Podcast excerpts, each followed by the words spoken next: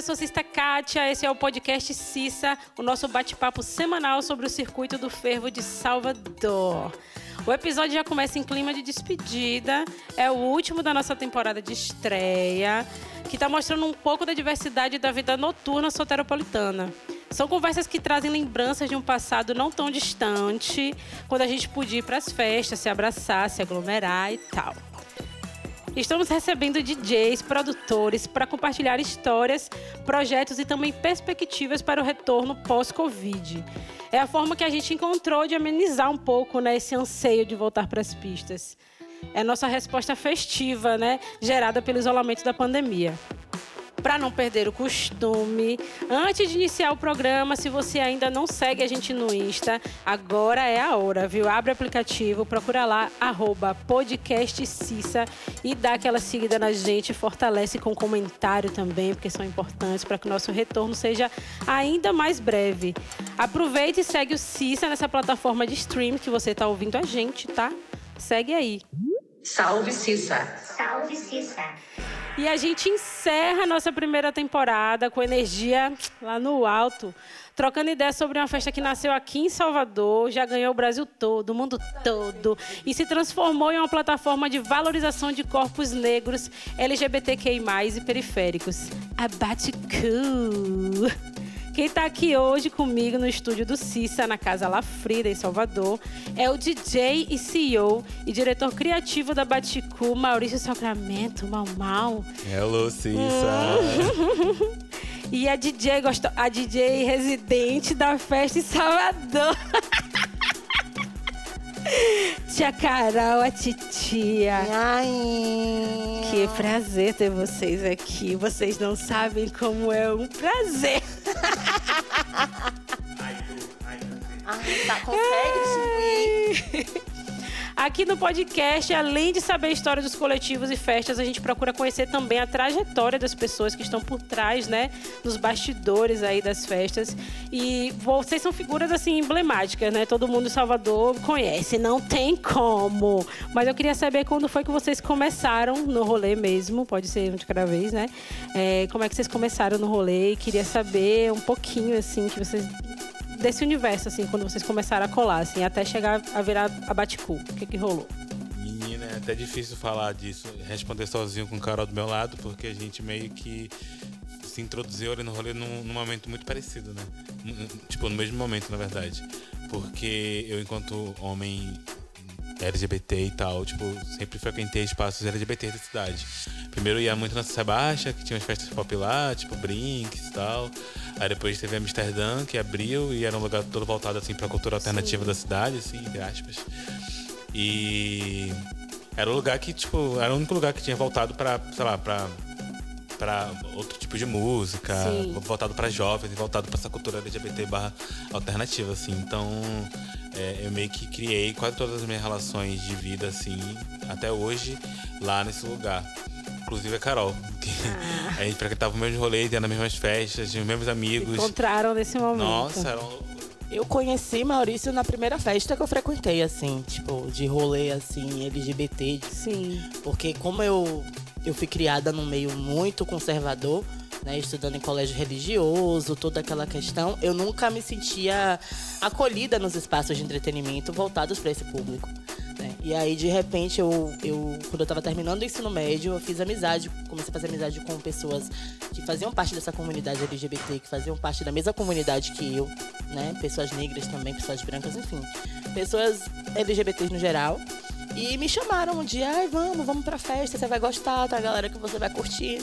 Fiz amizade com uma, duas, três pessoas. Quando eu vi, eu tava frequentando. Aí, numa dessas, na, na primeira ou na segunda, eu conheci mal. E aí, é isso que tá rolando agora aí, que vocês estão vendo. Ah, esse estouro. ladeira abaixo. Ai, velho. Mas e como é que foi o processo de vocês serem, tipo, público até DJs e produtores e artistas mesmo. Que agora, assim, pelo menos eu vejo que vocês são artistas, sabe? Independente de estar no segmento da música, Tem de estar na produção, não tem, é, trabalha com arte. É, e como é que foi esse processo, assim, de, de ser público, de estar ali no- nos rolês que você né, citou, as festas que você colava e tal, até, tipo, chegar na pista e já tá trampando hoje em dia, né? Internacionalmente. Vou começar respondendo, depois eu passo pra, Vai. passo pra Carol.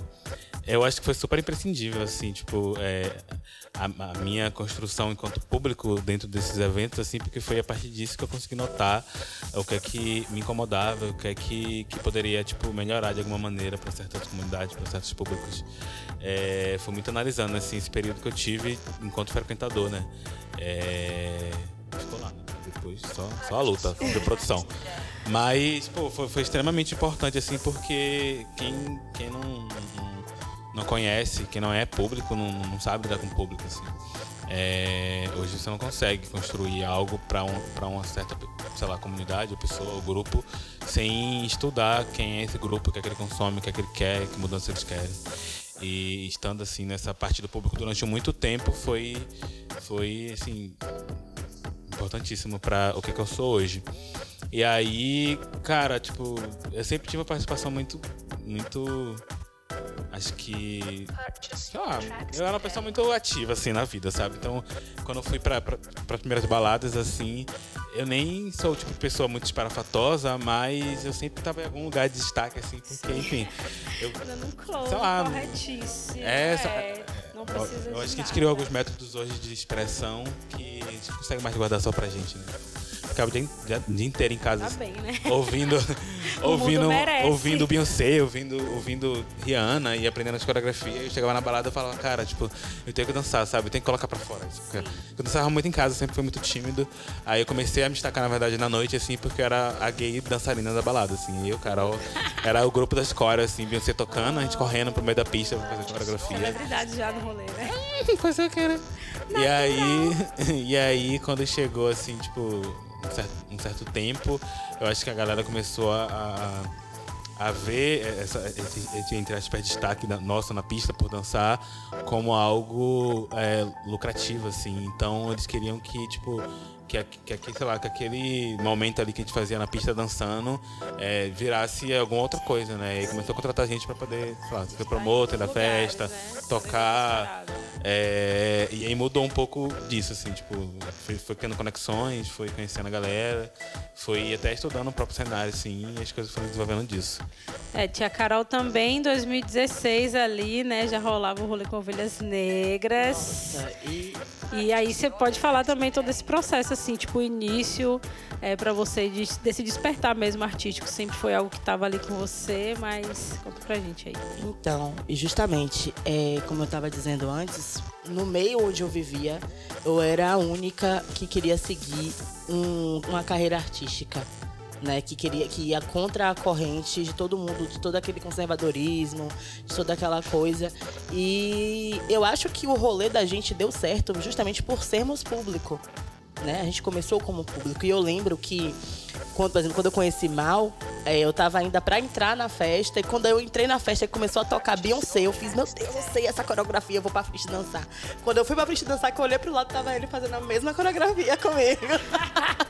Aí eu fiz essa aqui, essa pessoa aqui vai ser o meu amigo aqui das festas, entendeu? E foi isso que aconteceu. E, tipo, desde quando? Sei lá, 2012, 2011, nem sei. Tipo, tem muito tempo que a gente ficava frequentando e dançando e toda aquela coisa. Tudo nada, as apimentadas, exatamente. Vamos e assistindo as perfos e dançando em casa, pra depois chegando em casa, é, chegando Uma nas festas. né? É, de da casa pra festa já pensando na coreô. E aí eu lembro que tinha época, tinha dia que a gente falava, porra, velho, o DJ não tocou tal música, não sei o quê, porra, que a gente tava. Tá. É, vamos pedir, vamos pedir, eles têm que tocar música tal, tal, tal, pra gente dançar, não sei o quê. E aí foi essa questão. É, quando a Baticô começou, é, tinha, um, tinha a Tati e a Ludmilla também comigo.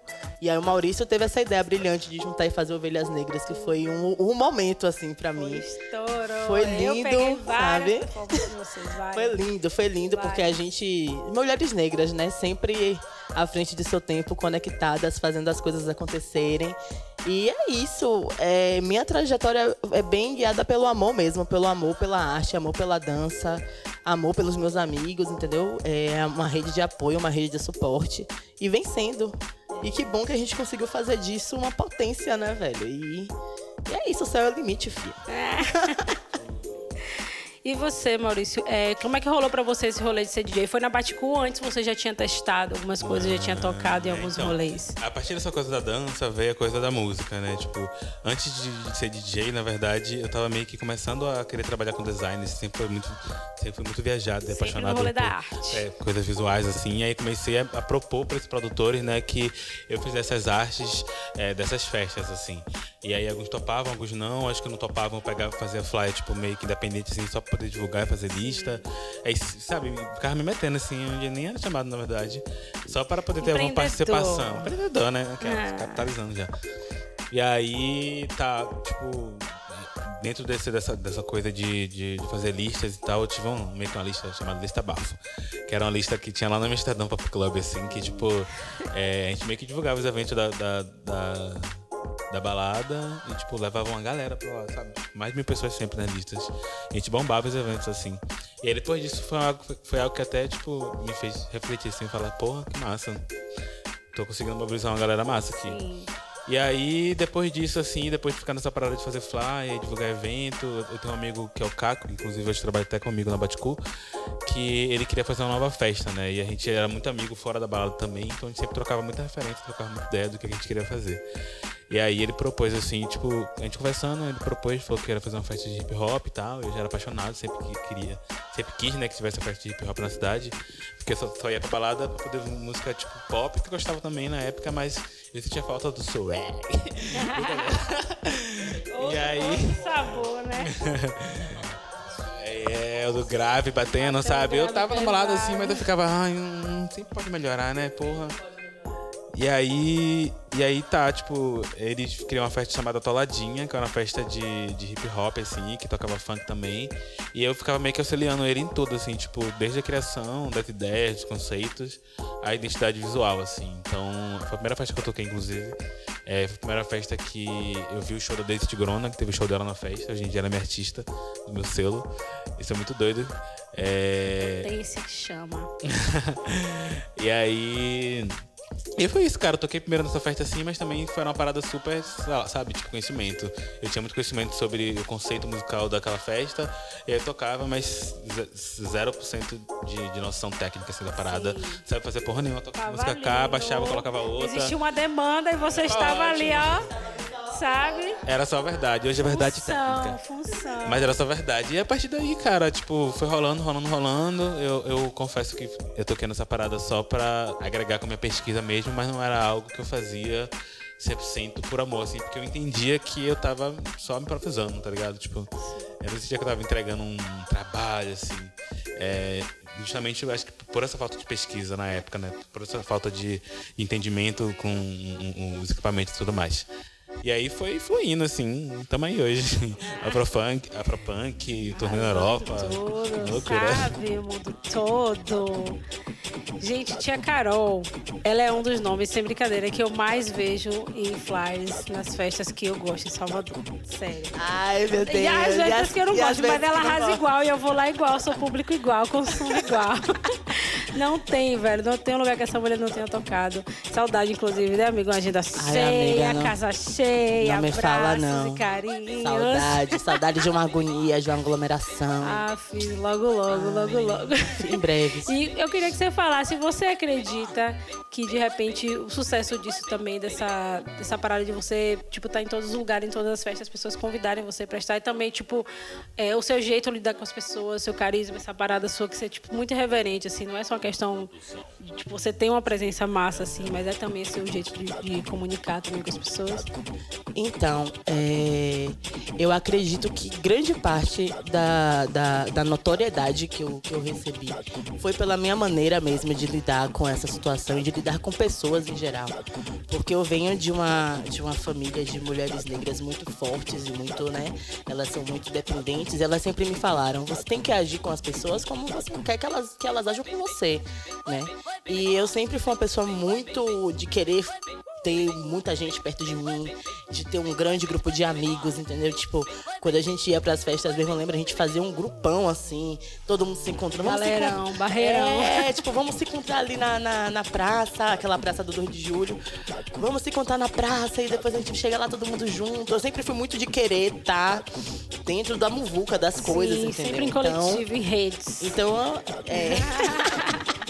E eu sou uma pessoa afetuosa, eu sou uma pessoa que eu gosto de fazer amizade, eu sou uma pessoa carinhosa com as pessoas, entendeu? Então, eu acho que foi o, a vontade de entreter com essa naturalidade mesmo de, de ter as pessoas por perto e de querer as pessoas perto, né? Um, um magnetismo. Sim. E você acha que isso define também assim, o estilo de música que você toca? Tipo, é, o que você toca também tem essa bagagem histórica, traz muito sobre o lugar que você pertence? Sim, com certeza. Existe o apelo popular, né? Existe a questão de eu tocar músicas que as pessoas que eu ando ouvem e eu, a- onde- os lugares que eu frequento, é, quando eu chego nos lugares, é essa música, tipo de música que tá tocando, né?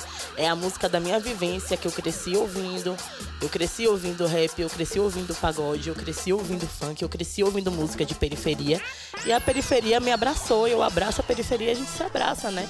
É, e é por isso que no meu set eu priorizo, meu site sempre vai ter música de preto e música que toca nas favelas. E com isso eu falo favelas pretas do mundo inteiro, não só do Brasil, mas eu vou lá pra África, tudo afrodiaspórico, né? É, porque antes mesmo de eu ser DJ, por exemplo, eu já eu fazia aula de canto, eu fazia bacharelado em interdisciplinar de artes.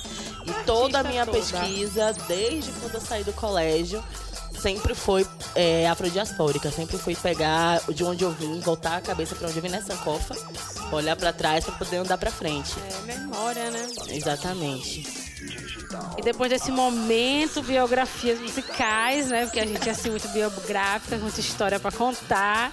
A gente vai falar um pouquinho da Baticu, que a primeira edição rolou em 2014. Era a comemoração de aniversário de Wesley, um dos integrantes do coletivo que estava de mudança para São Paulo. Maurício falou pra galera então pra fazer uma festa e aí todo mundo juntou e pam. E como é que e pangarangandã. Eita, isso é muito E vocês decidiram que, tipo, vamos levar essa bagaceira pra frente. Então, foi uma loucura, né? Tipo, eu tava com, com essa- coisa na cabeça assim há um certo tempo, porque acho que Amsterdã tinha entrado meio que num colapso, assim, e aí, tipo, não tinha nada pra fazer na cidade e a gente, sabe, club é desamparado, assim, toda semana em casa. Certo. Todas Tem órfãs, Pradinha, muito órfã, órfãs. órfã. Ia pra Dinha, assim, aí ficava lá até meia-noite. Aí, Sem a hora de ir pra festa, assim, né? eu ficava tipo, ai, Sem agora? motivo nenhum. E aí foram meses e meses de sofrimento, e aí durante o sofrimento eu fiquei em casa, assim, cara, tipo, eu preciso resolver isso. Mas ao mesmo tempo eu não quero meter as caras, sabe? Tipo, porque eu, eu gostava de ser uma pessoa sem responsabilidades é, nesse sentido, né? Que queria chegar e o negócio tá pronto já, não queria fazer. E aí, inclusive as primeiras edições eu, eu fui com isso na cabeça, né? Por isso que a ideia também foi, tipo assim, fazer algo meio, tipo, meia boca, porque a gente não queria também, sabe, tipo, A pressão de depositar um tanta evento. energia nessa porra. O BO, né? É, mas a vontade era tão grande festa. assim que, tipo, o Mirante falou sobre essa, sobre essa, essa data que ele tinha conseguido na, na Comas, né, pra fazer essa festa. E eu já tava com essa, com essa coisa na cabeça, assim, com essa sementinha meio que plantada e crescendo e tomando conta de mim. E eu, porra, preciso fazer alguma coisa, assim. E aí, falei, amigo, vamos pegar essa festa, essa festa de aniversário, vamos dar um conceito pra ela, um conceito que a gente já curte e que eu acho que muita gente que curte também tá esperando que isso aconteça, tá ligado?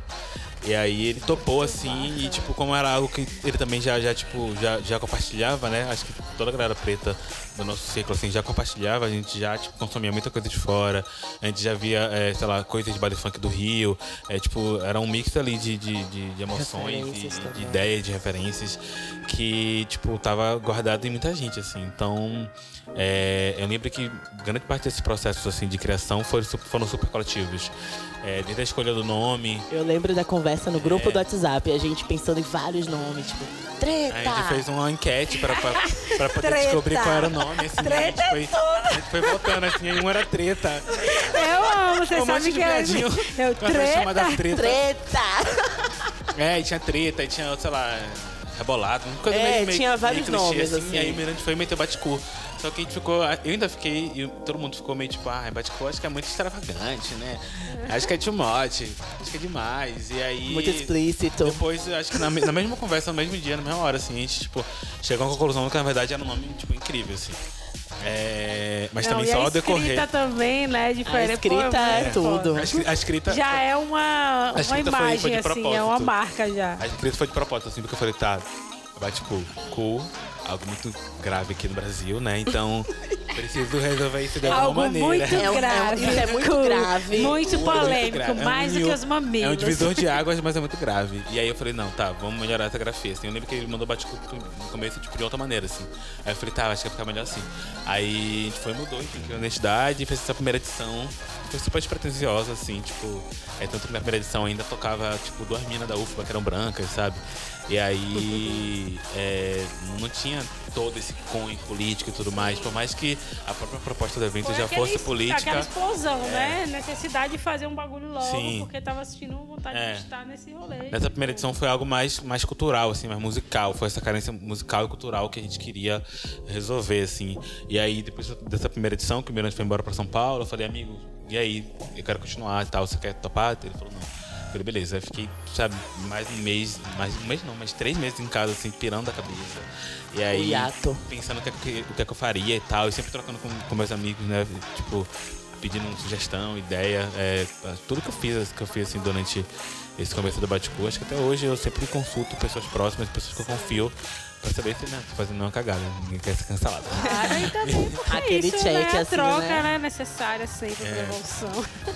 É, não, e é isso, tipo, eu fiquei esses meses em casa estudando e, e, tipo, mapeando muita coisa, entendendo o que, é que já, já rolava na cidade, como eu poderia somar, como outras pessoas que já estavam tendo seus corres lá, tipo, na cena, também poderiam somar de alguma maneira. E aí, tem, tipo, fui construindo essa primeira, essa primeira essa- eu chamo de primeira edição porque eu nem conto a primeira como primeira, assim. Eu conto mais como, sei lá, um protótipo. Foi a piloto, Um né? teste, um teste. Foi a piloto. O teste. Episódio 1.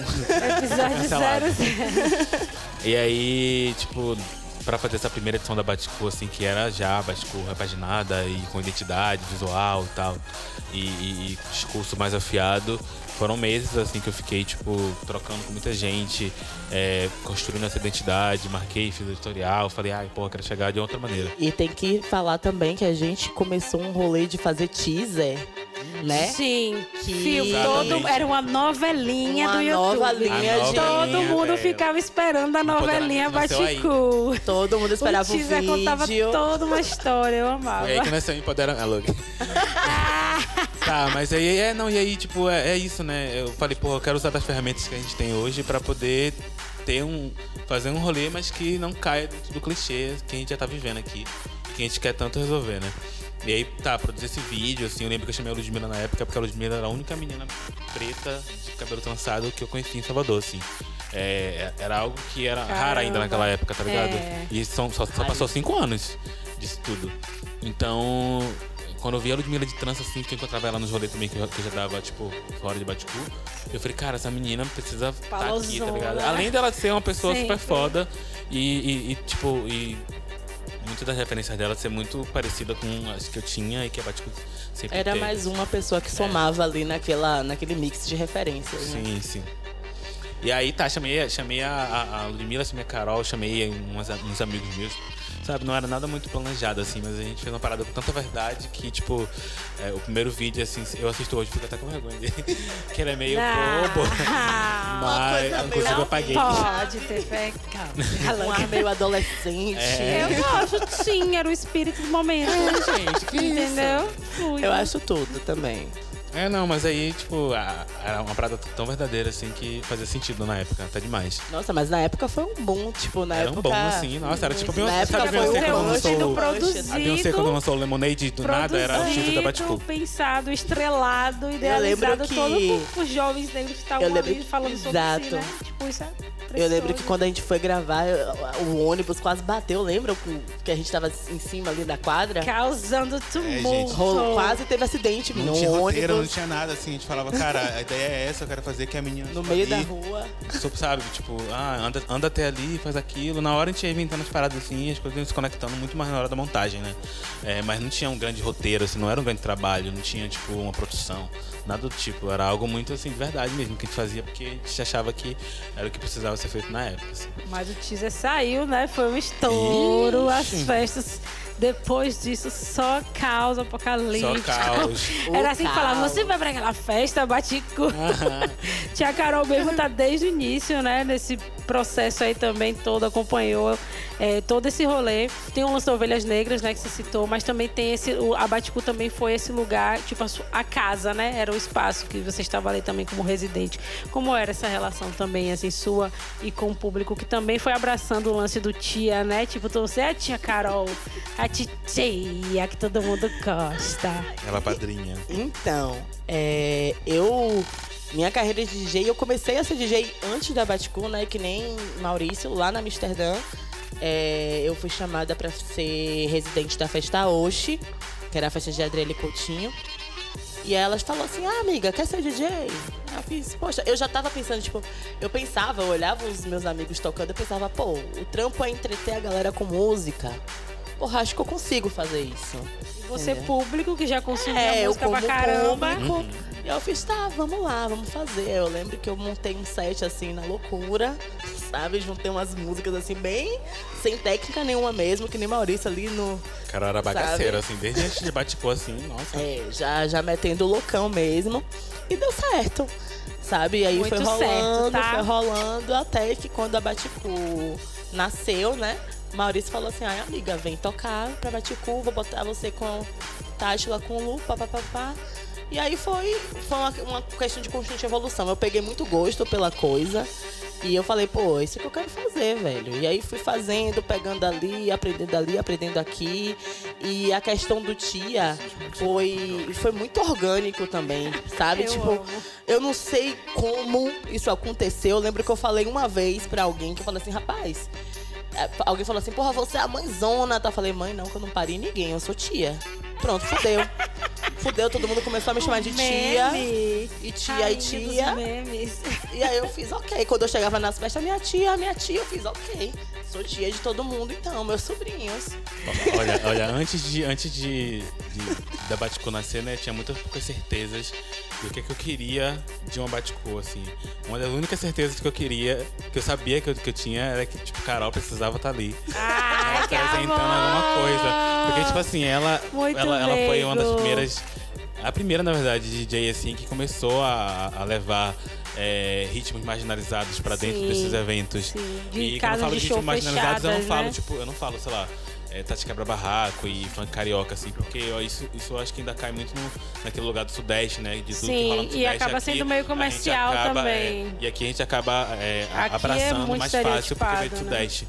Mas a Carol foi uma das primeiras DJs que eu vi tocando pagodão nas festas, Sim, assim. pagodão e, e- baiano, e aquele existia. eu só acho que até quem do é, tá próprio. ligado. É, Quem é eu sabe, acho que fia. existia aquele leve preconceito até do próprio baiano naquela época pro pagodão, né? Porque era uma Sim. música, sei lá.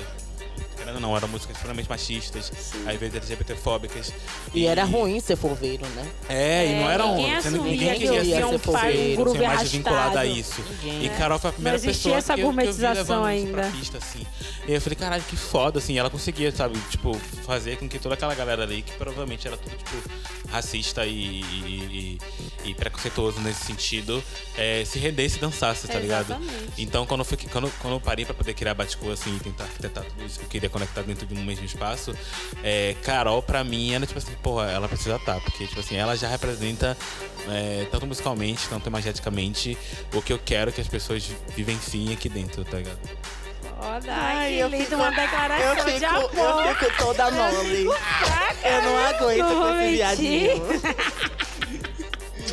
Mas é linda. isso, e a galera vê, né? A galera vê e responde a essa verdade também estando presente, que todo mundo gosta de fazer parte de lugares que passam mesmo verdade, né? Exatamente. E tem muita gente mesmo que acompanha a Baticu desde o início, que bate carteirinha em toda edição que tiver. E a gente recebeu um recadinho de um fã e vamos ouvir o que, é que ele tem a falar sobre a Baticu. Salve Cissa. E aí, galera do podcast Cissa, tudo bem com vocês? Eu sou a Ashley Malia, sou jornalista, influenciadora digital e produtora de conteúdo e tenho uma história muito linda e maravilhosa com a Baticu. É uma festa que tem um espaço especial no meu coração, porque nos momentos em que eu estava me descobrindo, foi na Baticu que eu consegui encontrar muito dessa Ashley de hoje, né? Essa pessoa que é expansiva, que é comunicativa, que não é nada tímida, que ama falar em público, né? Foi, eu descobri a Baticu e foi quando eu estava é, em transição capilar e que o meu processo de afirmação enquanto mulher negra ele se iniciou. Então, quando eu estava né, tendo os meus primeiros contatos com as questões raciais, com as questões sobre identidade, foi na Baticu que eu consegui me enxergar em outras pessoas e conseguir, né, ter esse espelho, né? Então eu vi aquelas pessoas dançando suadas, corpos pretos, dançando música preta, né? E a gente sabe que isso tudo é afirmação. Naquela época para mim foi fantástico. E eu sempre falo, né, que o nosso corpo e a nossa estética ela comunica muito, né? A nossa estética a gente sempre diz algo com ela. E eu fui descobrindo muito do meu estilo lá também, né? Do que eu gostava é, em mim mesma. Eu comecei a ter uma relação muito melhor com o espelho, né? E eu acho que esse sentimento, né, de liberdade que a Baticu imprime em suas festas, em suas ações, seus eventos, é o que faz com que as pessoas gostem tanto da Baticu e se identifiquem tanto. Nossa, ver o quanto essa, é, esse coletivo né, prosperou, quanto tem feito sucesso, me deixa muito orgulhosa. E eu fico muito feliz em ter sido convidada para ser uma das embaixadoras da Baticu. Eu sempre falo isso. Mesmo que a gente esteja em um momento em que não possa fazer festa, é muito importante para mim afirmar isso, porque eu tenho muito orgulho né, de isso ter sido construído em Salvador e eu ter acompanhado os primeiros passos dessa festa que é tão importante, desse coletivo que é tão importante e que promoveu assim muito conhecimento, muito acesso, muita liberdade para jovens pretos. Enfim, para mim é muito importante, eu tenho um carinho muito especial pela Baticu, um carinho muito grande. E é isso, um beijão. Salve Cissa. Ah, muito Perfeita. fofa. Caralho. Ela é um amor. Você um deve amor. ouvir muito, assim, né? Esse retorno da galera que, de certa Sim. forma, foi... é, tipo, conhece, acessou né, esse lugar de, de poder, de re- representatividade através da Baticu. E para vocês também, esse lugar do autoconhecimento e dessa formação identitária também se deu nesse processo da Baticu junto? Como é que funcionou, assim, para vocês? Cara, foi total, assim. Eu passei por esse processo exatamente, assim, tipo, acho que como todo mundo que na época tava passando, assim, porque foi uma mudança muito é, coletiva, assim, e, e extensa. É, eu observava muito, assim, tudo de Baticu, sempre fui muito, tipo, sabe, papai, assim, que acompanhava tudo, aí eu pesquisava no Twitter o que, é que ela tava falando, via os comentários das fotos, via os comentários do evento. Então, tipo assim, eu ficava chocado com a quantidade de pessoas, por Papai exemplo. babão. Exatamente, papai a coruja. palavra. Papai coruja. E aí, cara, tipo, eu ficava observando assim, a quantidade de pessoas que se movimentava para ir pra Baticu, né? E a, a, a, a, pluralidade dessas pessoas, assim, que ao mesmo tempo que vinha, sei lá, tipo, uma mina que morava na minha favela, mas que não falava comigo, que eu não conhecia, mas que a Baticu chegou até ela de outra maneira. Vinha, sei lá, gente preta, tipo, de Feira de Santana, é, De de ônibus, sabe, de outra inteiro, cidade, né? o tempo inteiro, pra poder O tempo cá. todo. E uma festa que eu planejava de uma maneira super informal ainda na época, querendo ou não né? Porque não tinha uma grande organização, era algo super, tipo assim, orgânico. É, e eu falava, caralho, que responsabilidade minha de estar, tipo, na frente disso, assim. E ao mesmo tempo também foi um processo de descobrimento meu, assim, de, de, de afirmação de identidade minha também, óbvio. Quando começou a Batico, eu analisava o cabelo, né? Tinha vários problemas de, de, de autoestima, ainda tem, né? Enfim. É, Trabalhando, linda. Tá, ah, tá ótima, linda. Aquela tá linda, para, linda. Tá linda, linda. Olha que Ai, linda. E aí. E aí tá, tipo, foi, lá dentro da Baticu também que eu passei por esse processo, né? De, de, de amadurecer, de questionar e de me ver em outras pessoas e de reformar nessa visão que eu tinha de algumas coisas é, que pra gente a gente cresce com visões negativas, né? Porque sempre é, é- é sempre ridicularizado e negativado pra gente, tratos negros e tudo mais. É, e dentro da Baticu isso tudo, tipo, eram pontos positivos, tá ligado? Então foi a partir dessa dessa dessa dessa coisa assim meio 360 de dentro pra fora, né, que que eu consegui ali dentro de um espaço, assim como várias outras pessoas que frequentavam, né, e que frequentam, é, dentro de um espaço específico, tipo, aprender coisas e amadurecer coisas e, e e melhorar coisas em mim que eu levava pra fora dele, tá ligado? Isso é muito potente. É, a Ashley, cara, tipo, eu não esqueço dela. Toda vez que eu dou uma entrevista sobre a Batigol, eu falo dela porque ela foi é, uma mina que, tipo assim, é, eu sempre vi ela frequentando. E aí teve uma vez que eu tava numa festa aqui no Pelourinho, que eu tinha feito, inclusive, a primeira edição aqui no Pelourinho, foi muito foda. E aí ela me parou assim, chorando, eu bêbado pra caralho. E ela chorando, assim. Detalhe. Quem nunca? E ela chorando, me abraçou assim, chorando, falando, cara, tipo, você é, mudou a minha vida, porque é, a partir da que eu me reconheci enquanto negra, eu tô de trança agora, é a primeira vez que eu coloco trança assim, mostrou a trança dela muito bonita, tá ligado? Na época. E aí eu, ah, eu não sabia nem o que falar, né? Porque eu tenho 25 anos, gente, né? Porque eu tinha, sei lá, 22, assim. Então tem muita coisa que eu fazia Jovem que eu não entendia a potência do que eu tava fazendo, tá ligado? É, e tudo bem também. Na época, durante uma época eu ficava me, me culpando por isso, mas eu entendo que cada um tem seu processo. E na época eu nem reagi da melhor maneira, assim, mas eu lembro que eu fiquei feliz, óbvio. É, é, mas, tipo, eu fiquei meio sem entender, assim, porque eu não sabia que o que eu tava fazendo era tão potente, assim, ainda. E aí ela falando comigo, assim, tipo, chorando, e eu, caralho, o que, que tá acontecendo, cara? Mas, tipo, ao mesmo tempo muito feliz. É, abracei ela, é, a gente dançou junto um pouquinho e tal, e o baile seguiu, assim, mas. Coisa tipo, linda de foi um momento ver. muito potente. É, ainda sobre questões identitárias, eu vou falar uma. dar um parecer aqui, né? Porque quando a Baticu começou, eu tava em transição ca- capilar, né? Não que eu não tinha nenhuma noção sobre, de, de questões identitárias, porque eu uso trança no meu cabelo desde criança, mas eu tava saindo do colégio, né? E na época do colégio eu, eu fiz o possível para entrar ali naquele padrão existente do, do espaço onde eu estava, né, o espaço de convivência que eu tinha na época. E aí eu lembro que logo quando a gente foi fazer as. é, que eu fui pensar em mudar, foi uma pessoa sendo referência da outra. Tipo, eu e a Tátila, a gente, ai, vamos botar a trança colorida. Aí ela botou uma trança amarela. Não se usava assim ainda. Não se usava, não tinha. Inclusive, era uma loucura pra você até achar o cabelo o fazer. A gente ficou, tipo, uma semana na filinha lá do armarinho pra poder pegar o cabelo colorido pra fazer. Aí ela botou amarelo, eu botei azul com roxo. Eu lembro desses Cabelo de cabelos. boneca, Lembra desses cabelos? A gente falou, vamos, tamo pronta. E é, foi engraçado porque a partir daí criou-se um movimento de, de referência e nesse rolê todo, né, de ai, vamos. é, uma foi encorajando a outra a, a sair, de, né, aí na contramão do, do- da estética padrão e a gente foi criando o nosso próprio, né, jeito de, de usar nosso cabelo, né? se apoiando. E eu lembro que em uma baticu, que eu sempre sou aquela, por isso que eu sou tia, né? Eu sempre sou aquela que tô na área de fumante dando conselho de vida pra todo mundo. A gente Ela para bem pra coach do apocalipse. Chega esse momento. A gente para pra Eu falo, conversar. é, você sai, Eu né? odeio. Ridícula. Eu fico logo sensível. Mas pensando, aí é, eu lembro de ter conversado com. Eu lembro de ter conversado com a Ashley. Né? A gente trocou uma ideia super sincera na área de fumante sobre justamente essa questão, né? E eu falei pra ela, não tenha medo, velho. Não tenha medo de assumir. Bote o cabelo que você quiser, bote o que você quiser, porque no final das contas é você com você mesma. Entendeu? É sobre você se sentir bem com você e isso transparece. A gente grava, eu falei pra ela, menina, pelo amor de Deus, para, para, caga pros outros, não liga pro que os outros estão pensando, porque de uma certa forma, você fazendo, não fazendo, as pessoas vão acabar falando, né?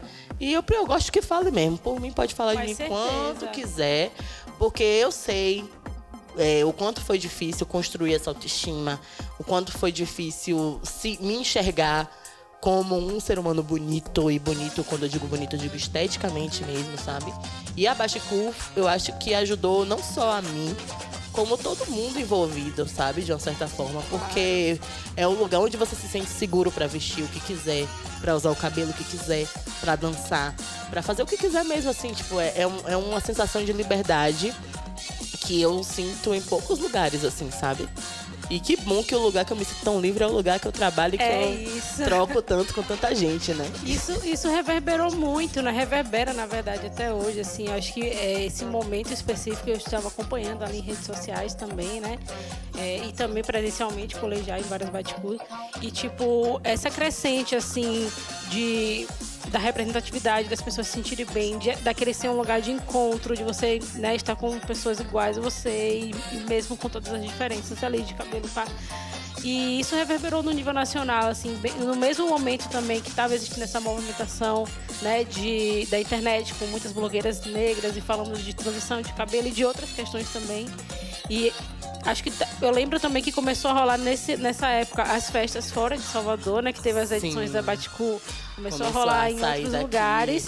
E aí eu queria saber nacional. quando é que foi esse insight também, tipo assim, ah, a gente já extrapolou Salvador, tipo, nossa casa sempre será, porém a gente tem que estar em outros lugares, tá já tendo chamado das pessoas Uhum. pra, né, pegar uma mochilinha e paticu, viajando o mundão. Vem aqui, vem desbravar. Não, é, então, na verdade não rolou esse insight, né?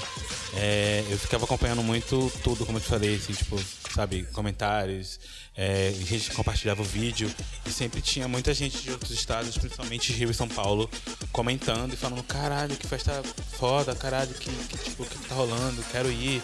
é, e pedindo, né, pra, pra levar pra esses lugares, assim, só que, tipo assim, não fazia a mínima ideia de como fazer isso. Então, foi algo que eu projetei assim, que saiu um pouco do controle até, na, na verdade, na época. E que comecei a, a receber propostas, né, de parceiros e tal, que queriam agregar e, e- e ajudar nessa, nessa expansão, assim, dessas festas, dessa festa para outros lugares. Teve Brasília também, não foi? É, Aquela né, a gente, teve- a gente teve, primeira. tipo, edições pontuais. Aqui no Nordeste também, né? Teve alguma outra cidade. É, a gente já fez em Camaçari, mas eu acho que tipo, esse primeiro lugar que rolou antes de Salvador foi Brasília. Brasília. Que a gente fez meio que uma edição pontual, assim, foi convidado para poder fazer uma festa lá. E o coletivo E levou vocês e tal. tocaram nessa edição de Brasil? foi, Sim, nossa, foi sim. tudo. Primeira viagem de avião. Ah, é, tô falando porque eu acompanhei. Aquelas, né? Perguntando Uma segura na mão da outra, assim, no, no avião. vez. E aí, pô, foi uma experiência muito doida, assim. é, eu malmente, inclusive, lembro dessas coisas, E que mas evento agora foi? acabei de Ah, foi a Baticu mesmo, né? Que vocês É, a gente foi fazer meio que uma baticu fora, assim. Eu lembro que, tipo, era em Brasília, então tinha muito branco. É, eu lembro também que uma das poucas negras da festa era a Lu Nascimento, que ela tava morando em Brasília na época, a Nizona. Inclusive, beijo, Nizona. A Lu, a Isha. É, a Isha, então, é, a Isha, tipo, tinha uma galera massa, assim. Foi massa, foi, foi importante. Aí chama Pro crescimento, assim. Acho que tem algumas coisas que a gente precisa é, é, vivenciar, né, pra saber o que fazer e o que não fazer. E. E, foi, e aí Tá, e aí depois eu recebi propostas assim, sei lá, São Paulo, Rio e tal, mas eu dificilmente também, tipo, confiava, né, de, de alguém que eu não conhecia chegar e meio que reproduzir uma versão da minha festa fora de outro lugar. Eu sempre fui pai babão assim, então me preocupava muito com, com tipo assim, com, com como as pessoas de São Paulo e de outros lugares, independente de onde fosse, teriam essa leitura do que é Baticu, né, que eu queria. Que é, eu queria que, tipo, que fosse a mesma leitura que a gente tem aqui. Então, é, a primeira edição, tipo, fora do, de, de Salvador, é, depois dessa de Brasília, ia ser em São Paulo. Tava negociando pra fazer numa balada lá na, na Augusta e tal. Só que, tipo, primeiro a proposta era de um branco, apesar de eu ir na festa e tal, e meio que produzir lá. A proposta era pra um espaço meio embranquecido assim. E eles queriam cobrar 25 reais na entrada e me passar 15% da bilheteria. Eu falei, acho, como assim? Tá louco, bitch? E aí, e aí, tipo, de última hora, assim, meio que voltei atrás, que eu falei, cara, isso vai é, corromper, assim, o que eu tô construindo e eu não quero fazer. Aí não fiz, e aí, numa outra oportunidade e tal, é, até a partir desses convites desse convite, eu entendi que, na verdade, essa demanda, né, essa carência de espaços negros, festivos e, e que criassem novas narrativas para a juventude preta e LGBT era uma carência, assim, de quase todos os lugares, todos os lugares. E, e- e tentei buscar isso assim de uma maneira mais efetiva, né? Chamei Mirandes, que já participou da criação, e falei, amigo, sei que você falou que não queria é, trabalhar mais com a festa e tal, mas você tá em São Paulo e tá rolando uma demanda, a galera quer, quer, quer ir na festa, as pessoas querem consumir. E eu acho que é uma oportunidade até pra você que tá aí, tipo, agora procurar um trabalho e tal, é ter alguma coisa pra fazer, né? E se conectar mais com a cena da movimentar cidade, é, também, né? movimentar Essa a cena e cultural. Criar, Pegar, uma, que eu acho criar que a é- potência que, Porque que até se fez então aqui. ainda não tinha nada parecido assim, Não, né? nem em São Paulo, nem tinha uma nem- galera que nem fazia uma coisa Paulo e mais Rio. só na, no- na identidade que vocês estavam afirmando, né, com a festa, o conceito que tinha, assim. É, Tem, nem né? São Paulo e Rio, que são lugares assim que a gente sabe que, tipo, que essa cultura alternativa que a gente consome aqui, de uma, que a gente consumia aqui, né, de uma maneira muito é, é, difícil. É, já rolavam, né, festas, tipo, entre aspas, pretas em São cenas, Paulo, né? no Rio, já existia cenas, né? Existia no hall, já existia hip hop, a galera já consumia isso de alguma maneira. Mas não tinha uma narrativa, né? Então, quando eu comecei a fazer essas expansões assim da Baticu, por exemplo, no Rio, que é um lugar que já é muito preto, é, já tinha uma participação da galera da noite, tá ligado? Tipo, já tinha muita gente preta na noite, diferente de Salvador, que na época que eu frequentava, eu mal via pessoas pretas na Sim. noite, assim. A gente era, a gente Nos era a minoria, né? espaços, né? Nos A espaços. gente que era os destaques porque era a gente e mais um pouquinho de gente, É. assim. Tá, e aí no Rio já tinha uma cena muito grande de hip hop, né? É, a, a galera preta já tava na noite. Só que é, o que, tipo, acho que a Baticô contribuiu é, é nesse discurso, né, identitário e, e de, de, de reivindicar é, essa cultura preta, né? Que na parte das vezes quando a gente encontra nesses rolês são de maneiras, é, sei lá, é, meio equivocadas, de uma maneira apropriada e tal, para o branco e tudo mais. Enfim, e aí, até por essa participação também LGBT dentro do cenário, assim, foi algo que eu sinto que a Batico contribuiu bastante, porque é, as bichas pretas não estavam dentro desse circuito, assim, por mais que tinha muito preto no rolê já, era, sei lá, um rolê de hip hop. Pessoas Era tudo- específicas que acessavam. Era muito heteronormativo, lugares. né? Era um rolê E, tipo, heteronormativo. conseguiu, sei lá, criar essa pluralidade lá na cena do Rio, assim. Eu, eu morei lá no Rio depois de dois, dois anos e eu observei bastante, assim, como é que a cena mudou, né? É, a partir da Baticu e a partir de tudo que a gente tá vivendo. E vem cá, hoje em dia Baticu, assim, quais, como é que tá funcionando? Assim, está em- é, é uma coisa unificada? Tem coletivos é, em outros lugares do Brasil, né? Outro Hoje a gente se ponto. entende quanto a plataforma, né? É, e dentro dessa, desse eixo de eventos, a gente tem três praças no Brasil que a gente faz eventos assim é, mensais, que é Salvador, Rio, São Paulo, Brasília, Belo Horizonte e Recife.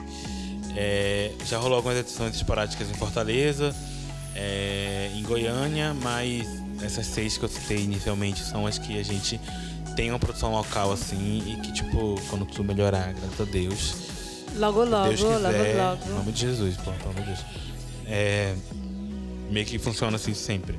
A gente se entende quanto a plataforma porque hoje é, eventos não é só mais o, o único trabalho que a Batico constrói, né? Além de eventos, a gente tem uma frente educacional barra pedag- pedagógica chamada Escola B.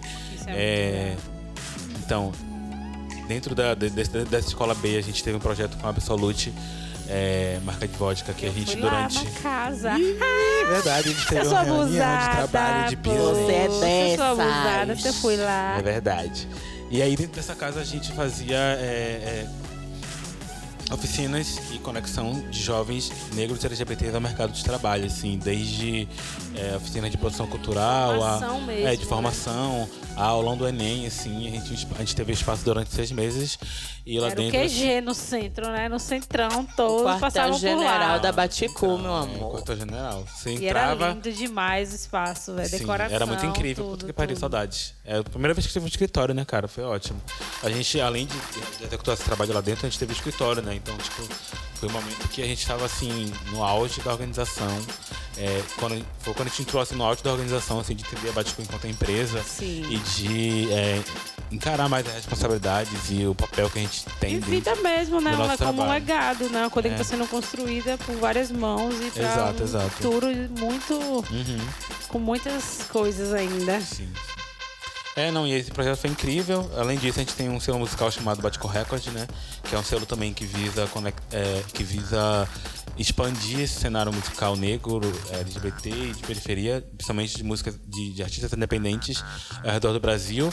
É, a, gente, a gente administra, administra a carreira de um artista é, que é a Daisy Grona, né? Uma das primeiras mulheres no Ah, funk. sim. Quem não Maravilhosa. conhece a Ai, deusa. Ah. E agora a gente tá meio que redesenhando assim esse, esse formato do selo é, para trabalhar mais com artistas independentes de uma maneira é, pontual, né? Então agora a gente, esse ano de 2021, a gente quer trabalhar mais com, com Funcionando singles. como um lab, né? É, assim, um uma- acompanhamento, com uma lab né? e tal, né, com singles e, tipo, trabalhos pontuais com artistas, conexão de artistas, sei lá, de fora, com artistas daqui, e vice-versa, e papá, é isso. E é isso, o, o, o que a gente começou fazendo, né, que são eventos, precisou dar uma pausa, né, tá adormecido por, causa, por motivos, né, Por motivos é, né? de Covid. a pandemia veio na frustração. Por motivos de e tem projetos de algo assim pra Salvador? Então, a gente tá, tipo, meio que com um pouco de atraso até é, fazendo um planejamento assim desse ano. E para além de aulas, assim, eu tô, tipo, tentando correr atrás do prejuízo, né? Óbvio. E, e, e tem, tem, sei lá, trazer um pouco mais do que a gente conseguiu captar no Sudeste de volta para Salvador, assim, que foi necessário. É, mas de tentar mesmo, tipo, é, é, aproveitar de- dessa relevância que a gente criou também no Sudeste é, para favorecer também é, o projeto aqui, né? Que, tipo, Massa. que não Esse tem. retorno, né? É, Claro. que não tem tanto, sei lá, tanto investimento, vamos dizer, é, que a gente consegue ter lá por cidades maiores, com empresas e tudo mais, que investem mais nesse tipo de projeto. Já estamos aí nesse processo da pandemia há um ano, né? E eu acho que a Baticudo que eu tenho acompanhado, assim, dos coletivos, das festas, dos eventos, é, para mim foi a que mais conseguiu se adequar a essa realidade digital também das festas, né? E, tipo, isso tem contribuído muito também para que você, vocês consi- consigam manter, né, o, o legado mesmo, né? Tipo, não adianta fazer tantos projetos de formação e tal se não conseguir é, manter a festa. E eu queria que vocês falassem pra gente, assim, como é que tá sendo esse período, assim? Que vocês já fizeram legal, assim, de live, de evento, de projeto e tal? E o que, que ainda está por vir? É, no começo foi difícil porque foi uma surpresa para todo mundo, assim, mas é, a gente foi é, entendendo também como é que as coisas estavam é, se desenrolando e, e tentando, é, sei lá, driblar assim, esse momento para continuar se conectando com o nosso público, né? É, a gente realizou alguns festivais online. O primeiro, o primeiro que a gente fez foi o Batico Live House, assim, que foi o mais undergroundzão, assim, que tipo, a gente não sabia muito o que a gente tava fazendo. Tá ligado? Era tipo meio que no começo da pandemia, segundo mês, que ninguém podia sair, tava aquele terrorzão, sabe? E as pessoas muito na internet. Então a gente falou, porra, vamos. é, Eu, eu já tinha visto, na verdade, vários festivais acontecendo assim. Só que meio sem filtro, com vários artistas e tudo mais. Aí eu falei, pô, vou fazer um festival online só com artista preto. E aí chamei vários artistas é, daqui, chamei artista de fora, teve Titica, teve Carol Conká, teve Mitaia, Teve tia Carol. teve Tia Carol, Sempre presente na live. teve eu, Fresh Prince. Ai, É, e aí, pô, a gente foi, tipo, se adaptando, assim, se transformando, né? Eu acho que todo mundo que tá passando por isso hoje, assim, precisou se transformar de alguma maneira pra continuar trabalhando e continuar é, movimentando. Então, tem sido um desafio a cada dia, óbvio. Até porque agora já tá no momento que, tipo assim, já passou um ano de pandemia e alguns formatos de, de, de conexão que a gente tinha com o público, é, como todo mundo, né, já se esgotaram, tipo live Sim, acaba e tudo saturando, mais, saturou né? e tal. Eu acho que Mas- ninguém aguenta mais, né, na real. Mas a gente segue aí na, na, na, na- na luta, né? Eu acho que, tipo, quem é criativo e tal, quem é criador, sempre precisou se transformar e, e- e Se reinventar se sempre, reinventar, né? né? Pra... Tá procurando novos espaços, novas Até opções porque de a classe artística, ela tá acostumada a isso, né? A gente tá sem, a gente sempre é aquele Sempre o lado mais fraco, né, da, da corda lá, que sempre tem que se reinventar e, e se moldar Começar a, a- do zero. e, exatamente enfim, recomeçar, esforços refazer. sempre. né? A gente com- recomeçou com as lives e, e é isso, a gente vai se juntando e criando ideias e criando maneiras de refazer, de reinventar, de continuar ativos, né? E de fazer é, é, é, acontecer um, um rolê, mesmo que seja online, é, por mais que não seja presencial, mas que a gente consiga ter- criar essa rede de apoio, Claro, é, sempre. Mesmo no meio a de uma importância pandemia. do coletivo, né, de se organizar mesmo em rede, assim, é Exatamente. imprescindível. E isso tem sido é, um assunto que, que foi recorrente em todos os episódios, assim. A gente é, falou várias vezes sobre a necessidade de se organizar em rede, que mesmo depois desse apocalipse aí que estamos vivendo, é, vai ser importante ainda a gente estar fazendo esses combos, esses matches, sabe? Tipo, juntar os projetos, sabe? Tipo, ter é, o rolê pulando com a Batico, como já fizemos, inclusive. Em São Exatamente. Paulo foi estouro. É Gatilhos, gatilhos atrás de gatilhos. Porque foi tão Gatilho, incrível. só Eu bem gatilho. ousada lá, Quem viveu, Deus, que viveu. Na mente, hein, delícia. amiga? Foi tudo. Ai. E é isso que vai continuar acontecendo, né? Acho que vai ser mais forte isso, inclusive, né? Essa Eu não vejo a junção. hora, sabia? De quando essa, esse rolê acabar, eu acho que quando a gente for liberado pra gente poder fazer o que a gente Ai, ai, pode ai, fazer. oi, oi. Eu já falei, gente, ninguém vai me achar, Ninguém entendeu? segura que vive mentira. Já falei com o pessoal lá em casa, eu vou ficar um mês na rua. Você não, eu não vou pisar em casa. Não dá entendeu? cara. Adeus, não conte mais comigo pra nada. Não conte comigo sim. pra nada. A Baticu, assim como outros coletivos no Brasil, prezam pelo empoderamento da juventude negra periférica e promovem a celebração dos corpos negros. Carol mesmo está envolvida em outros coletivos que eu conheço e adoro, o Afrobafo e o Palelo Paredão. O nosso quadro Pega a Visão de hoje e fala sobre isso. A gente recebe a pós-doutora em antropologia e escritora Gole Guerreiro para abordar um pouco desse processo que ela chama de terceira diáspora. Bem-vinda ao Cissa, Gole. Salve Cissa. Penso em diáspora como deslocamento, como estéticas em movimento. A primeira diáspora é o tráfico de africanos para as Américas. A segunda diáspora é um processo de migração das comunidades negras dentro dos territórios do, do mundo atlântico. E a terceira diáspora são as trocas virtuais entre, entre comunidades negras cada vez mais consolidadas no Atlântico, em diversos campos de criação, trocas culturais diversas e que ampliam sobremaneira o imaginário das populações negras. Então, o Baticu, o Afrobafo e o Festival Afropunk vão produzindo, vão se alimentando, se nutrindo de todos esses repertórios e constituindo práticas diaspóricas, afrodiaspóricas cada vez mais afirmativas. Elas têm muitas camadas de informação, de tempos históricos, de espaços em que todos esses processos, todo o processo de imaginação negra, de práticas culturais foram eh, se desenvolvendo. Então, nós estamos no tempo virtual da terceira diáspora, nós atravessamos culturas, civilizações, tempos históricos, espaços múltiplos e produzimos uma, uma possibilidade de afirmação do ser negro no mundo hegemônico, branco, de uma maneira insuspeita e muito, muito criativa. Então, essa pretitude diaspórica que esses grupos representam é cada vez mais cosmopolita, né? mais politeísta, mais poliglota, mais politudo. E nisso reside essa força, né? É, esse poder que, e para usar a palavra super, super em moda, essa potência é, da pretitude no mundo atlântico. Salve Cissa. É isso, né? É impossível você falar de Baticu, de Afrobafo, de Afropunk, assim, sem falar de diáspora, né? Tipo assim, como tá acontecendo hoje um, um movimento, assim, global é, de unificação e de, e de, de reflexão, assim, negra sobre o que é que a gente é, o que é que a gente representa é, da sociedade, assim. Então, eu achei a, a reflexão dela super importante, assim, porque cita muito isso, né, da afrodiáspora.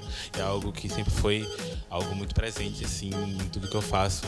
É, a, a própria Baticu é um, um- reflexo disso, porque quando eu fui criar a, a Baticu, assim, eu falei, porra, eu não posso fazer uma festa que toque só funk, que toque só hip hop, que só, toque só uma coisa, assim, sendo que a gente é tanto, sendo que a gente é tão grande, assim, sabe?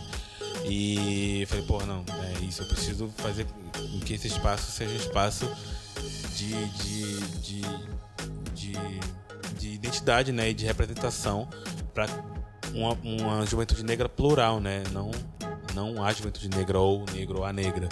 Então, esse estudo da diáspora sempre foi algo muito, muito presente assim na, na própria Batisco. E aquela coisa, temos uma cultura é, quilométrica, né? Imensa. Então a gente tem tanto material, tanto material que seria até negligente da nossa parte não, não abordar todos esses temas, né?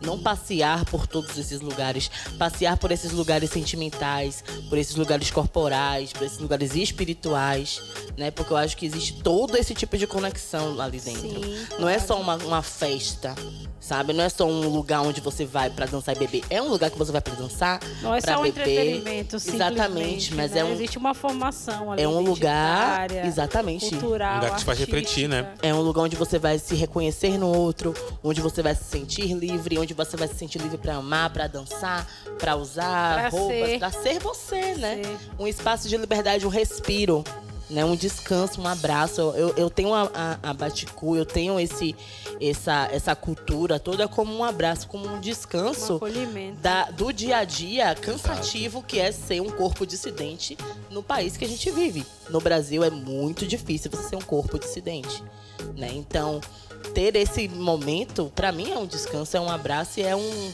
sabe, é um momento de alívio. Um respiro, né? Exatamente, é muito mais do que a gente pensa, né? A gente começa com uma ideia, mas o, o nosso, o nosso interior, ele fala muito, ele transparece muito, a gente reverbera muito, né? Essa energia de querer mudar as coisas, de querer mudar o mundo, de querer mostrar para aqui viemos, de onde viemos e para onde vamos. Eu acho que é- tem tudo, tem toda uma toda uma, uma questão assim, sabe? Você sente isso, amigo? É uma Super. vontade de realmente mostrar que a gente é muito mais do que eles acham que a gente é. Eu tô aqui totalmente Sabe? falador hoje, esperando você É, acabar pra poder eu falar. amo. Mas é eu isso, tô eu queria- amando, eu tô aqui só completar. aulas, bebê. Eu, ah, Eu queria completar que é isso, tipo, assim, não existe a cultura negra, né? Eu, eu aprendi isso com, com o Arthur, que trabalha comigo. É, não existe a cultura negra, né? Existe as culturas negras, assim, são várias culturas. A cultura afro-brasileira, a cultura, a cultura afro-americana, a cultura africana, e são várias culturas diferentes, né? O trabalho da, da Batico é justamente é, projetar uma unificação, uma conexão entre essas culturas ali dentro do mesmo espaço, assim. É, acho que é por isso que o nosso trabalho faz sentido. Turo, eu tô aqui Turo, só, eu tô aqui turo. só aprendizados total. E acho que é pegando o gancho também, né, que Goles sugeriu, sobre essa questão do, como você acabou de falar, né, esse cosmopolitismo, assim, de culturas negras, né? É isso, aí não tem como falar sobre todo esse processo e não pensar como vocês também estão internacionais, não é mesmo? Estão levando essa cultura negra também véi, brasileira para outros lugares. Se tá lá, se tá na Afropunk Brooklyn, pô. Se é isso. Pois é, pois é, pois tu é, na. Europa, cadê, gente? Como, como é? Gente, muita Vem. info. Tipo assim, até 2019 eu nunca tinha saído do Brasil, nem a Batico, né? Só na internet mesmo. E aí, pô, rolou o primeiro convite, na verdade não foi nem, não foi nem pra nenhum desses, assim, muito famosos. Foi pra ir pro Chile, foi pro, pro, pro festival gente que a gente fez da Red Bull, era Rastabajo, que em português se chama Até o Chão. Coincidência, né? Ah, que duro!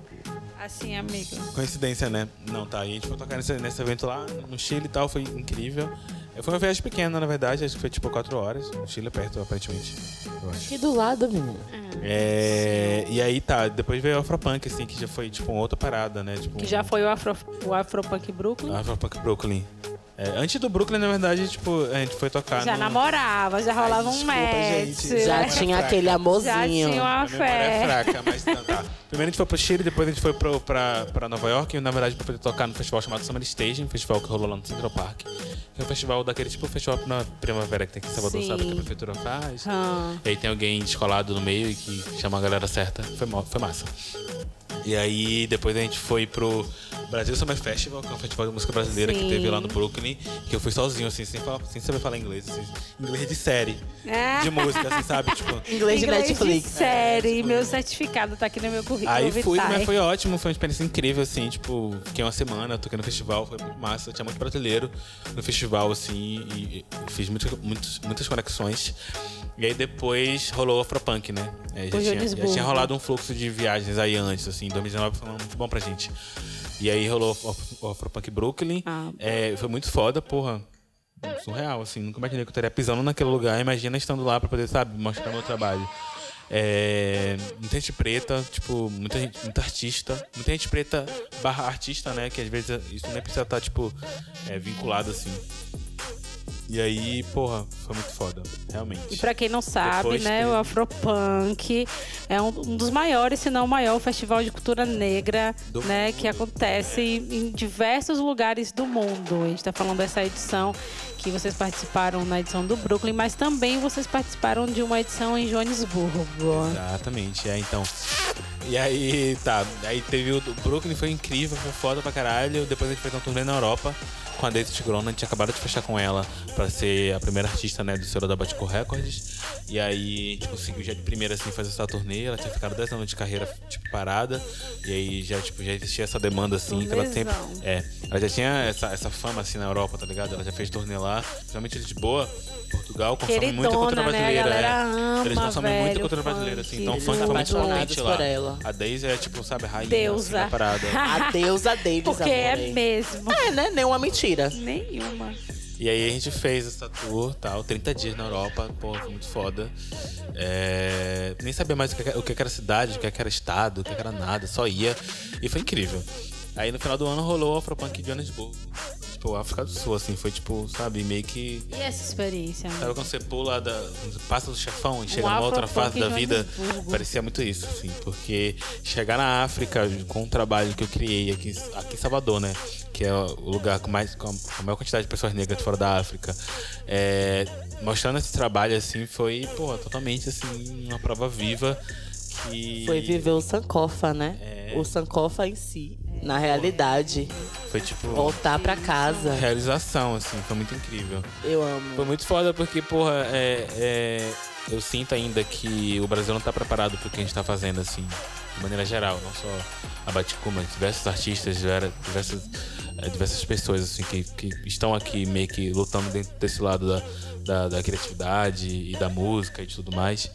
É, eu sinto que o, Brasil, de maneira geral, não tá tão preparado assim pra que a gente tá fazendo. Então, quando a gente foi pra fora, eu senti uma grandeza, assim, que ultrapassava o que a gente imaginava que era sucesso aqui no Brasil, tá ligado? Sim. Hoje, pô, só, da- só de- desse período que Era a gente teve. comprovação, né, mesmo? Comprovação. Porra, Só desse período que a gente teve fora, assim, tipo, isso prospectou de uma maneira muito potente, assim, até hoje, assim, durante a pandemia. Eu, sei lá, acho que 40% dos trabalhos que eu fiz durante a pandemia foram pra é, festivais de fora, foram com marcas que procuraram a gente, tipo, é, de fora do Brasil, sabe? Adidas, é, Tommy Jeans. Tá, tá Tudo a gente bom. fez com- Você quer, querida? É, Você quer de trabalho, close? assim, Vocês então, querem porra. Beyoncé? Você É quer? isso. Você quer? Tá. Não tem no Brasil, não adianta, Não desculpa. tem, não tem. Salve Cissa. E já que a gente está falando dessa conexão entre a juventude negra periférica em diversas partes do mundo, vamos para uma dica semanal do Cissa, que também é sobre o tema. Em cada episódio do nosso podcast tem uma recomendação de um livro, um filme, uma série ou outro conteúdo cultural relacionado ao universo dos nossos convidados. Hoje a gente sugere o livro A Cena Musical da Black Hill, de Luciano Oliveira Xavier. A obra apresenta o surgimento dos bailes de soul music do subúrbio carioca nos anos 70, iniciado na esteira do movimento de empoderamento da comunidade negra. Sob o lema da Black is Beautiful, a autora realiza uma análise desse cenário, especialmente das influências deixadas na moda e na música, mostrando as contribuições dos jovens negros da época a fim de legitimar uma negritude mais positiva e consciente. Além da versão física, que você pode adquirir em qualquer livraria, a publicação está disponível para download gratuito no site www.edufba.ufba.br. Confiram a cena musical da Black Hill. Salve Cissa. Vamos lá!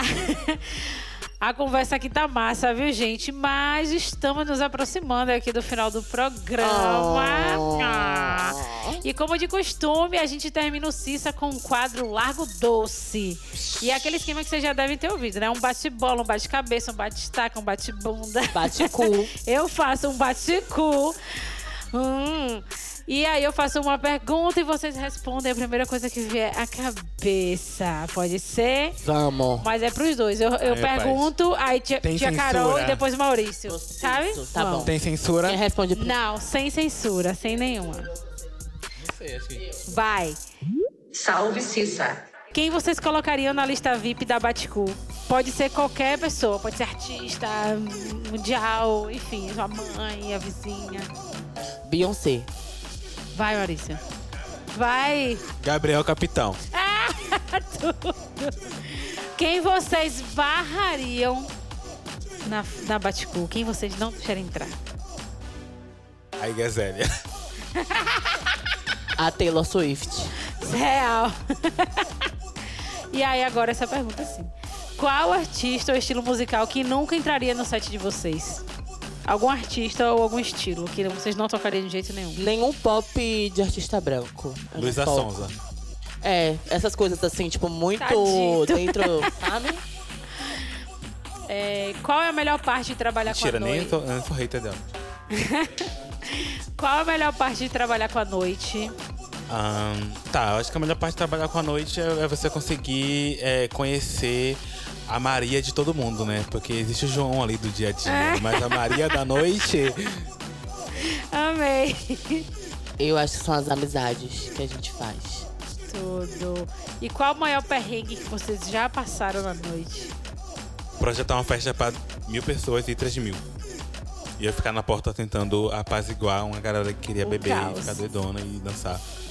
Tentar organizar uma fila de uma festa que já está lotada. Meu Deus. A Baticu daria match com qual festa? Apesar dessa resposta, poxa, infelizmente eu já fiz com a Punani, mas sim, daria. mas daria match com qual festa? Precisa ser brasileira? Não. Papi Joyce é uma festa que, na verdade, a gente já fez uma participação lá em Nova York. É uma festa em Nova York que tem proposta muito similar à Baticu, fala sobre minorias e pessoas de cor, de, de cor né? Lá eles chamam People of Color. Paulilo Paredão. E aí? Pós-pandemia, hein? Pelo amor de Deus. É isso. E pra concluir, como é que vocês imaginam a primeira Baticu pós-pandemia? Nossa, eu quero fazer um festival de cinco dias na, na, na aldeia hippie. Woodstock baiano. Eu me imagino só chegando, saindo de casa falando, manhã, até um dia desse aí, entendeu? Sei quando Não volto. sei quando é que eu volto. O dia que eu Não saí de casa, minha mãe. Salve Cissa. Ai, gente. Ó, eu queria agradecer Gente, por que vocês terem. Podcast, terem... É, mas é o podcast, tá sendo gravado ainda. Eu amei demais terem vocês aqui. Foi incrível esse bate-bola, esse bate-papo, esse bate-cool. Vocês são pessoas incríveis que representam demais, assim, a- não só a cena underground de Salvador, mas acho que já é uma uma coisa realmente diaspórica que já extrapolou todas as fronteiras e barreiras. Além de serem pessoas queridíssimas que eu tenho no meu E a coração. também, Ah, não. né? Só amor nesse podcast. por favor. o podcast do dar- amor. Ninguém solta a mão. Coraçãozinho, obrigada demais, valeu. Um beijo. Obrigado, gente. Um beijo, Cissa. É sim. Eu não posso esquecer, né, antes da nossa gaiofada aqui, de avisar que para quem tá sentindo saudade da Baticu ou para quem quer conhecer mais sobre a Baticu, vai rolar um playlist set de Maurício e Tia Carol. Eles fizeram especialmente para o podcast Cissa e vão estar disponíveis nas plataformas de streaming Spotify, Deezer, Apple Music, SoundCloud, Mixcloud. É pra gente meter dança, balançar a raba Ok, gostoso.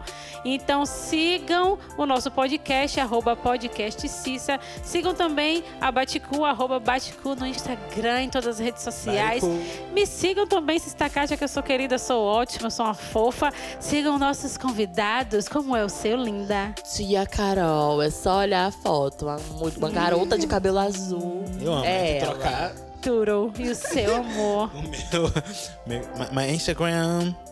Brincadeira. Meu Instagram é Fre- Fresh Prince da Bahia. Tá? É sobre isso. Um beijo, bye, bye. Beijo, Cissa. Beijo, Cissa. Cissa, minha vizinha. Morava lá na rua. Salve Cissa. Gente, foi um prazer contar com a audiência de vocês ao longo dessa nossa primeira temporada. Quero dizer para todo mundo, enquanto geral não estiver vacinada, para ficar quietinho em casa o máximo que você puder. Vamos continuar cuidando dos nossos e das nossas para logo logo a gente se abraçar, tá? E prestigiar também essas festas e todos esses eventos que passaram por aqui nessa temporada. Por enquanto, vamos acompanhando o trabalho dos DJs e artistas que a gente curte nas redes e plataformas digitais. O Cissa volta logo logo, então sugiram pra gente pautas, festas, temas e convidados para nossa temporada que está por vir aí. E segue a gente no Instagram, arroba podcastcissa. Beijão, beijão, beijão e até mais, seus bravos! O podcast Cissa tem um apoio financeiro do Estado da Bahia, através da Secretaria de Cultura e da Fundação Cultural do Estado da Bahia, Programa Aldir Blanc Bahia, via Lei Aldir Blanc, direcionada pela Secretaria Especial da Cultura do Ministério do Turismo, Governo Federal.